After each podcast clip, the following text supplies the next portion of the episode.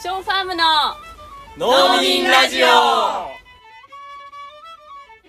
皆皆さん、さん、こんにちは。こんにちは。ショーファームの農民ラジオ始まりました。ショーファームの農民ラジオは、1000年続く農業をビジョンに、神奈川県横須賀市で農業を営むショーファームの翔子、翔と農園の仲間たちが、一旦農業の話題を封印して、フェミニズム、環境問題、社社会正義など、政治的な話題を、でもやっぱり農業についても語り合う、ポッドキャスト番組です。というわけで、エミです。しょうこです。はい。ショーです。はい。というわけで、今日はですね、なんと、初のゲストがいます。ゲスト。えー、なんとですね、本日、斉藤浩平さんがお来てくれましたおお。よどうもよろしくお願いします。ん。よろしくお願いします。ろしくお願いします。初ゲストなんですね。そうなんですよ。うんなんということでしょすこの 初めて光栄です。もう、いつもあの食卓に iPhone を置いて、あの、録音しているあの農民ラジオに、なんと斉藤浩平さんが出てくださいということで、ちょっとこの後ゲストが続きづらいっていう。続きづらいですよ。うん。いや、いんなことない。ね ハードル上がりまくりハーですからドルがね。ね。うんなんか数週間前に翔子さんから LINE のメッセージが来て、斉藤浩平さんが農民ラジオに出演してくださることになりました。ちょっと構成考えておいてくださいみたいな メッセージが来て。いや、私はもうそうなんですよ。あの、ショーファームの大ファンなので、今日参加できてありがとうごすごい嬉しいざいまですす。よろしくお願いします。ねよろしくお願いします。ショーファームと斉藤さんのつながりっていうのはどどういう感じなんですか？まあ、1年前ぐらいですかね、いソイルマガジンっていう雑誌うん。で、あの雑誌まだ出てるんですかね？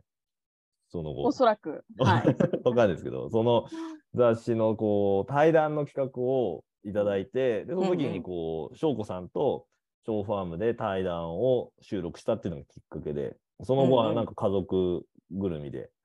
たまに行ってお世話になってます。いいやもうすごいこう友達感覚です。浩平さん。おおそうなんですよ。うん大変、いつもお邪魔してお世話になってます。いやいやありがとうございます本当にありがとうございます。めっちゃ頑張ってくれてますね。ボランティ会運んだりとかね。アそうそうそうそうそう。なんですね。普通にはい遠遠納してくれてるってことそう、ボランティアだ。そうです。不意を打つ日が一番大変でしたね。あの、ハンマーですね。ハンマーの日が。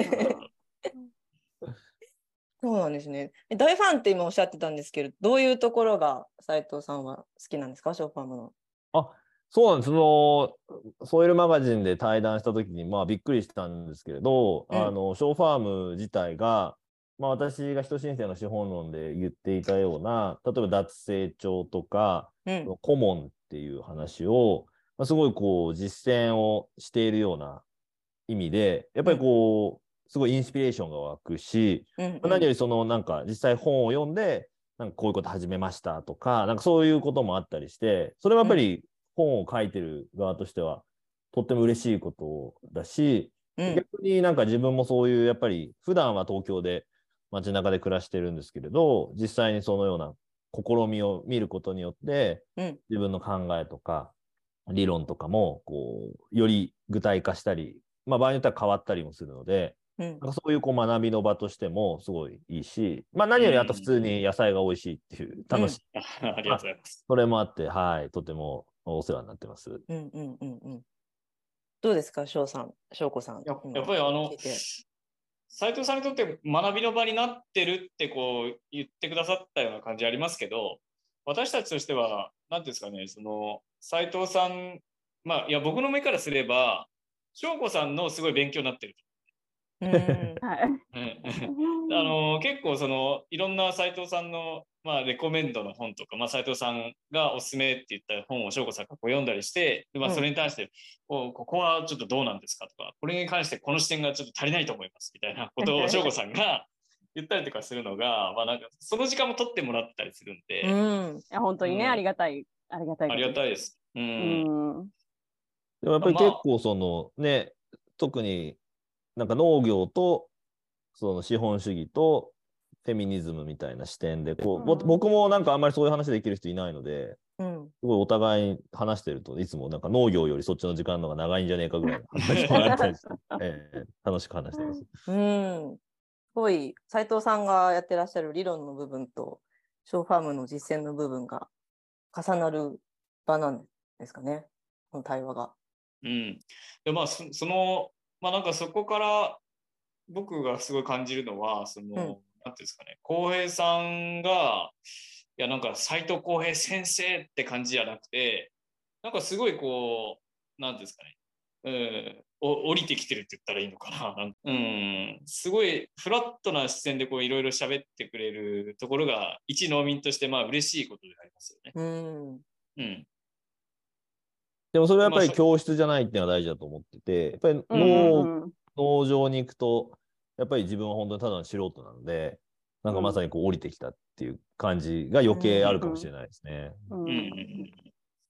でも普通その大学の先生って言ったら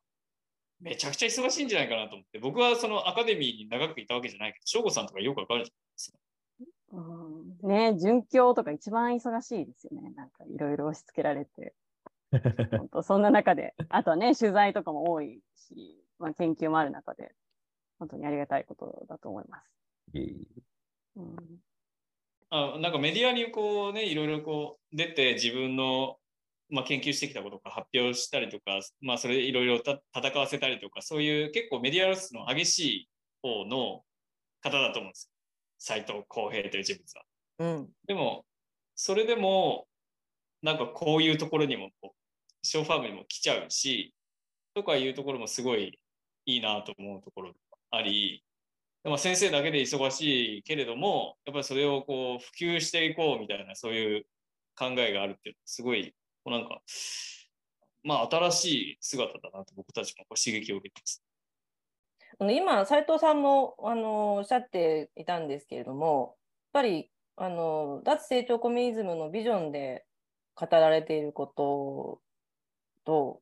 ショーファームが実際実際に実践していることっていうのが、オーバーラップしているところがあるなっていうのも感じてて、私が最初にあの人申請の資本論を読んだときは、まだショーファームに来てなかったので、あの全然違う視点で本を読んでたと思うんですけど、今こうやってショーファームに来るようになって、あのプロジェクトに携わらせてもらうようになって、いかにそこに実践があるかっていうのを日々感じているんですけど、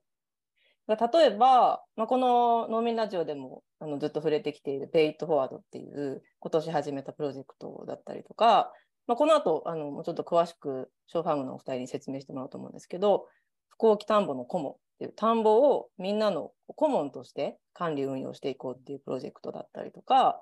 働いているスタッフの人にこうスタッフ自身がこう自分のために使える畑を用意してこう生産手段を持てるようにしているっていうこととかあといろんなスタッフがあの遠農のボランティアも含めてみんな一緒にいろいろやる分業じゃなくてじゃああなたは草取りしてくださいみたいなのじゃなくてみんなが一緒にいろいろやるみたいなところもあのあの仕事にこう0から10まで関わるみたいなところで通じるところがあるなって感じていて。うんで斉藤さんはこういう取り組みについてどういうふうにご覧になっているのかなっていうのを今日聞きたいなと思っているんですけど。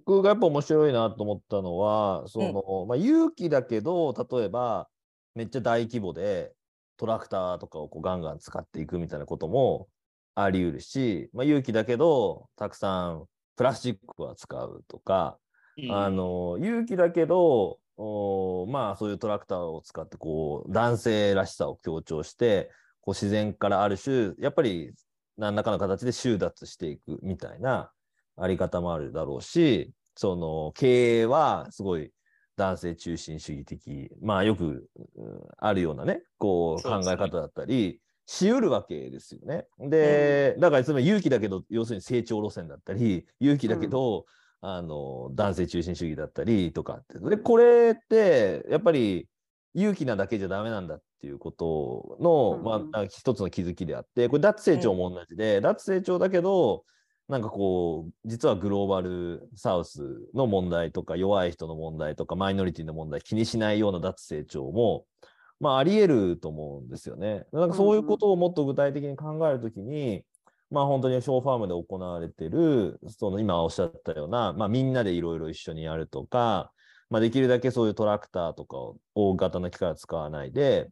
やっぱりこう、誰でも使えるような器具で一緒にやる。まあそれが前提になってくるわけですけれども、あるいは単にこう拡張して、こう勇気でなんか飛行機で新しい作り方してるんで、もっとみんな買ってくださいみたいな感じで、まあとにかくもうどこにでもね、発送したり宣伝したりっていうようなやり方でもないっていうような、なんかここがやっぱりなんか決定的に、その単に環境に優しいっていうだけじゃなくて、そういう反資本主義的な視点であったり、うん。またそのちょうど私がお話しした時の前に、翔子さんと翔さんのあの代表の立場が変わったりしたみたいな話があって、うんまあ、そういうこうフェミニズム的な視点もこう入れたりしながら、新しいあの持続可能な未来の農業とか社会のあり方を探求してるっていうのは、これはまた本当に自分自身も脱成長コミュニズムを描こうとしたときに、具体的にじゃあ農業でそんなことがどういうふうにして出てくるのかっていうのは、当然私は農業の素人だから想像もできなかったわけですけれども、まさにその、これは一つの形なんだろうなっていう意味で、まあ、そういう意味で本当に学びの場だし、注目してるっていうことですよね。ありがたいですね、それはうね。ん。うん。うん翔子さん、そのあたりはやっぱ意識的にやってるところなんですか？ああのやっぱり、あの小平さんの本を読んで、人申請の本を読んで、すごくこう、インスピレーションを得て、あの農園の実際の取り組みにしたっていう部分は、あの多分にあります。うん。はい。あの人申請の資本論の中でもコモンっていうのは一つ大きなキーワードになっていると思うんですけど、この不幸期田んぼのコモンっていうショーファームがやっているプロジェクトっていうのはどういうものなんですか？まあ、その、まず田んぼを新しく借りこ借りることができるという条件の中で、で、それをまあ我々が主導で、まあ、作付けとか考えて、えっと、管理してっていうことももちろんできたんですけど、そうじゃなくて、まあ、顧問としてみんなで管理し、みんなで収穫物を分配しっていうことをチャレンジしてみようというのが原点、なんかスタート地点で、うん。で、えっ、と、今年の冬ぐらいから実際にこう田んぼの整理とかを始めて、で今、えー田植えを割って草取りをして、えー田んぼの水の管理とかも含めて、えー、と参加者十数名で、えーそれぞれ考えながら、できる人ができることをやりながらっていう形で、今、すあの素晴らしくいい感じで管理ができできてるっていう形。うんうんうん。うんうんまあ、でもこれからあれだよね、あのじゃあ収穫物どうするんだとか、もうちょっと細かいこう、うんことをどうみんなでね、合意形成つしていくのかっていうのは、これから課題です。とりあえず栽培は何とかできちゃうんですよ。あのうんまあ、私たちもあの田んぼの経験があるのでで、これからですよね。ちょっとどうしていこうかなって考えてるところです。この本の中でもやっぱコモンっていうビジョンを見て多くの人がすごいいいなって思うけど、それ実際どうやってやるのみたいな疑問はうんみんな持っていたと思うんですけどそれを実際やってみているっていうケースなわけですよね。うんうんそうですね。なんか、あの、理論が作れるほどこう頭が良くないので、あの、まあ、実際私たちは体を動かしてやってみて、うん実際これどうなのかっていうのを、あの、やる係かなと思って、うんはい、うんうんやってます。うん。斉藤さんはこの田んぼの顧問のプロジェクトどうご覧になってますか？そうですね。これも本当にさっき言った人申請の資本論を読んでくれて、それを一つ具体化するために、逆にショーファームの側が何か新しい試みを始めてくださってるっていう感じだと思うんですけど、まあ、今、うんエミさんが言ったみたいに、なんかまあ、コモンとかコモンズっていう考え方自体は、まあ、多くの人が普通にね、共感すると思うんですけど、まあ、それ実際どうやってやるかっていうのは当然かなり難しくて、で、ものによって当然そのやり方も変わってくるし、規模とか地域とか誰が参加してるかによっても変わってくるから、まあ、こうんれ一概にこうしたらいいみたいなことを当然書けないわけですよね、私も。で、だからそれはなんかこう、よく聞かれるんですけど、なんかコモンズってどうしたらいいんですかみたいな。それはなんかそんな一般化してこうやったらいいみたいなの言えない言えないですね。で、僕自身も今、その山をみんなで買って、共同管理してコモンズにするってコモンフォレストジャパンっていうのをやってるんですうけど、ーん。やっぱそれもそれで結構やっぱり難しいし、こう、なんか、あの、まだやっぱりそれ活動をこう盛んにしていくっていうのも、結構いろんなインセンティブ付けとかも必要になってくるけど、うん。そういうののノウハウとかも、やっぱりね、人によって違ったりとかするので、難しいんですよね。で、でもまあ、なんだろうな、そういう中で本当に、この田んぼのコモンズっていうのも、一つの試みとして、やっぱり自分たちでそういうのをやれる力を取り戻していくっていうことが、まあ、まさにその構想と実行をこう再統一していくっていうことなんですけど、うんうんまあ、そういう試みが出てきているっていうのが、純粋に、うん、嬉しいですよね。うん。いつか、うんなんか、こう、お互いの顧問同士の意見交換みたいなのあると面白いかもしれないですね。ああ、そうですね。だからいろんな本当うんはコモンズが出てきたりすると、なんかみんなでね、そういう蓄積をシェアしたりとかできるような、うんなんか共通言語ができたりしてくるんじゃないかなと思うんですけど、多分、うんまあ今まだバラバラでみんなやってたりするので、まずこれからかななんていうふうに思いますね。うん。これは絶対どう考えたってめんどくさいですよね。顧問って。だ絶対に意見のぶつかり合いとか、時間かけてますよね、うんやっぱね、う僕らも。んまあそのめ,、めんどくささを排除するためにこうね誰かが管理してお金を払ってなんとかするっていうシステムがあるわけなので、それを取っ払って自分たちで全部民主的に決めようっていうのはどう考えたって大変。だけどそれをそれをやる力を取り戻すっていううんことなんですよね。うん、これはすごい。で、私が最近すごい感動したのは、やっぱこのスタッフ畑ですよ。スタッフの方に、ショーファームで働いているスタッフの方に畑をシェアして、そこでスタッフの方自身がこうある程度生産できるようにする。これこれはは、翔子さん、肝入りのね。うん。はい。あの、やっぱり、あの、労働者の、あの、待遇っていうのはこう改善していきたいなと思ってるんですけども、やっぱりそのお給料を右肩上がりに上げていくって、それこそあの私たちのビジネスをまた右肩上がりにこうどんどんどんどん大きくしていかなければならないので、それって私たちのモデルではないんですよ。で、その中でこうスタッフの待遇をどういうふうに改善していったらいいのかっていうことを考えたときに、あの、給料じゃなくても、まあ、生産手段を、まあ、私たち農地っていうまさに生産手段があるので、でそれをまあ直接あのスタッフの皆さんにお渡しすることによって、まあ、みんな結局お金をうかお金を介在させてお金を迂回することによってあの、まあ、自分に必要な生活の資材っていうものを得てるわけなんですけど、まあ、直接別に届けば結果的に同じなわけじゃないですか。ということで、まあ、私たちの畑の一部をスタッフがこう自由に使っていいよっていう畑にして、あと、そうすることによって、私たちが今、どういうふうに作付けてるのかとか、どういうふうにこう、まあ、種を取ってるとか、まあ、具体的な農業のプロセスっていうのが、こう、働きながら学びになるのかなと思って、それを用意しました。これはすごい。でススタッフの方も、すごい嬉しくてって言ってました。ああ。そうですかうん、うんうんこの試みはどうですか、斉藤さん。ああ、だからそういうのも、やっぱり、人申請の資本論的な視点というか、マルクス的な視点があるっていうか、やっぱり要するに、ね、給料を上げるってなると拡張して、たくさん売ってって話になるけれど、まあ、それだとやっぱり私たちって、必ずしも資本主義からは自由になれないですよね。やっぱ貨幣をもちろん、まあ、あるに越したことないですよ。資本主義に生きてる以上。うんあの、あ別にお金があって困ることは多分ないんだけれども、でもなんかその、そういうだけにとらわれていてはダメで、まあやっぱりどこかで私たちは、そういう資本主義的なものにずっぽり使った社会から、まあこれこの間上野千鶴子さん言ってましたけど、半身になるみたいな、そういうこう、立場を取るっていうのは結構重要で、その時に単にお金を増やすっていうのも、まあ一つの選択肢としてあるけれども、そうじゃない形で、あの、し仕事の待遇とかを改善するっていうやり方をご実践したり実験したりするっていうのは、やっぱりすごい、あの、なんていうんですかね、脱成長的だなって思いますよね。うん、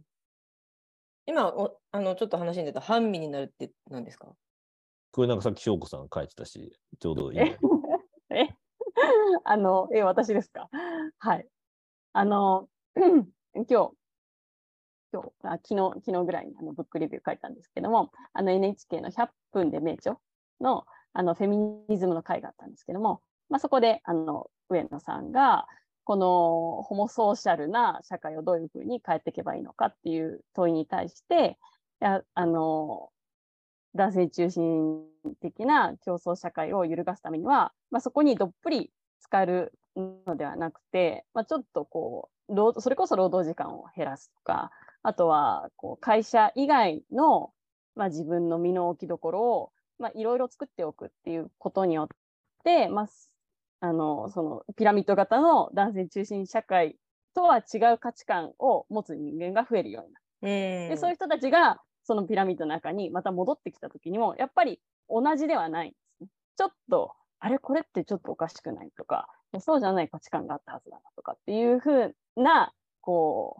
うそそういうふうにこう、ま、ちょっと価値観が揺らぐと思うんでそれによってこのピラミッド自体をこう中からこう揺さぶって崩していくみたいなうんことですね。はい。そのために、まあ、恵美子さんとかも本当そうだと思うんですけども、労働時間を今、恵美子さん、今、あれですよね、週3日にしてますよね。そういうとこも、まさに半身になるっていううんうんうんことだと思います。うん、そうですね。それはすごくなんか私自身もそういうのを少し実践し始めて感じているところではありますね。うん、なんかフェミニズム的な視点じゃないかもしれないけど、私は普段は環境 NGO でこう企業政府をどう動かすか みたいなところをあの見ているんですけど、こういうショーファームと一緒にやるプロジェクトとかだと、もっと足元からどう変えていくかとかっていうところなので、その2つの視点を持てているっていうのはすごくあのありがたいことだなと思いますね。ちょっと話がずれてしまって申し訳ないんですけど。いえいえあと、ペイトフォワードについて斉藤さんがどう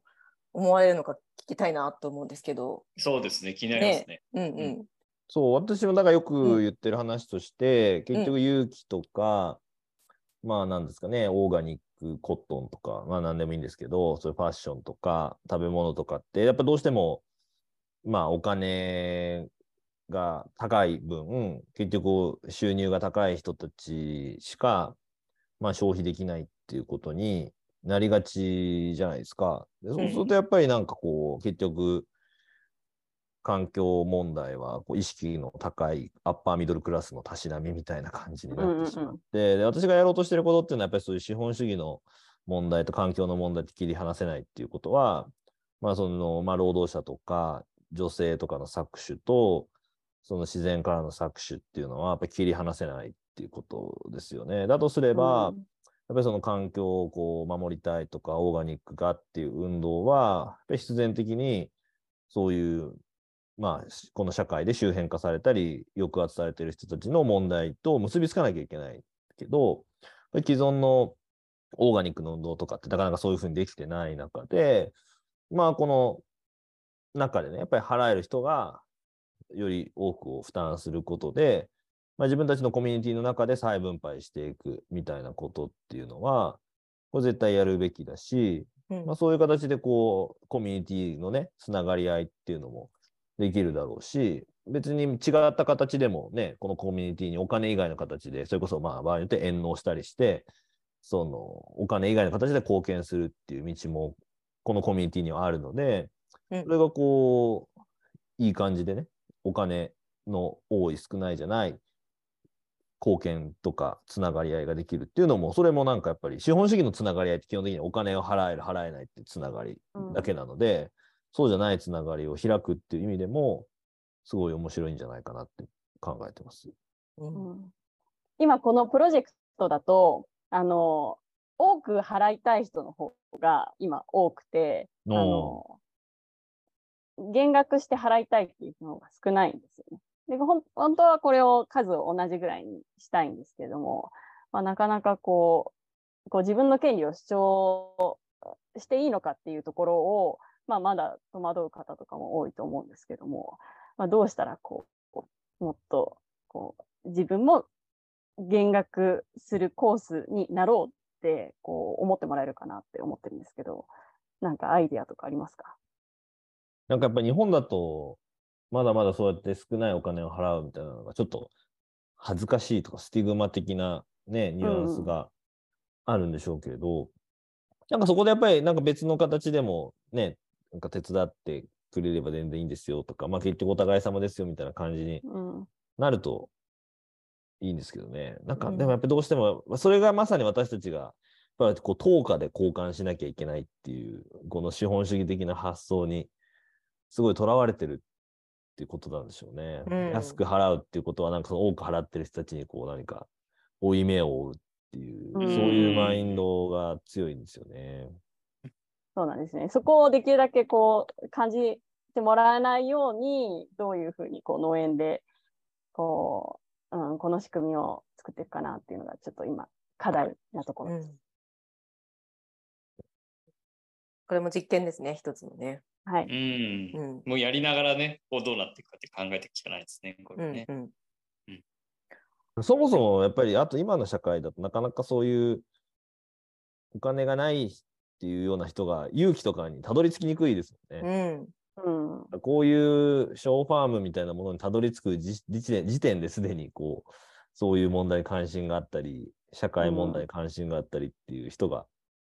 多くて、そういう人たちはすでにやっぱりある程度余裕がある人が多いとか、まあそういう構造的な問題もあるんでね。うんそうですよね。だからすごいね、多い、多く払いますっていう人が多いっていうのは、なんか、うん、ありがたいことなんですけども、うんまあ、同時に、ね、課題も感じてるところです。うんうんはい、ちょっとまだまだお話を聞きたいんですが、そろそろ時間になってしまいまして、はい。でも、なんと次回分も斉藤さんに出ていただけるということで、お、お願引きいします。続きたくさんお話を伺っていこうかなと思います。それでは、ショーファームのの農民ラジオでした農民ラジオ。でした。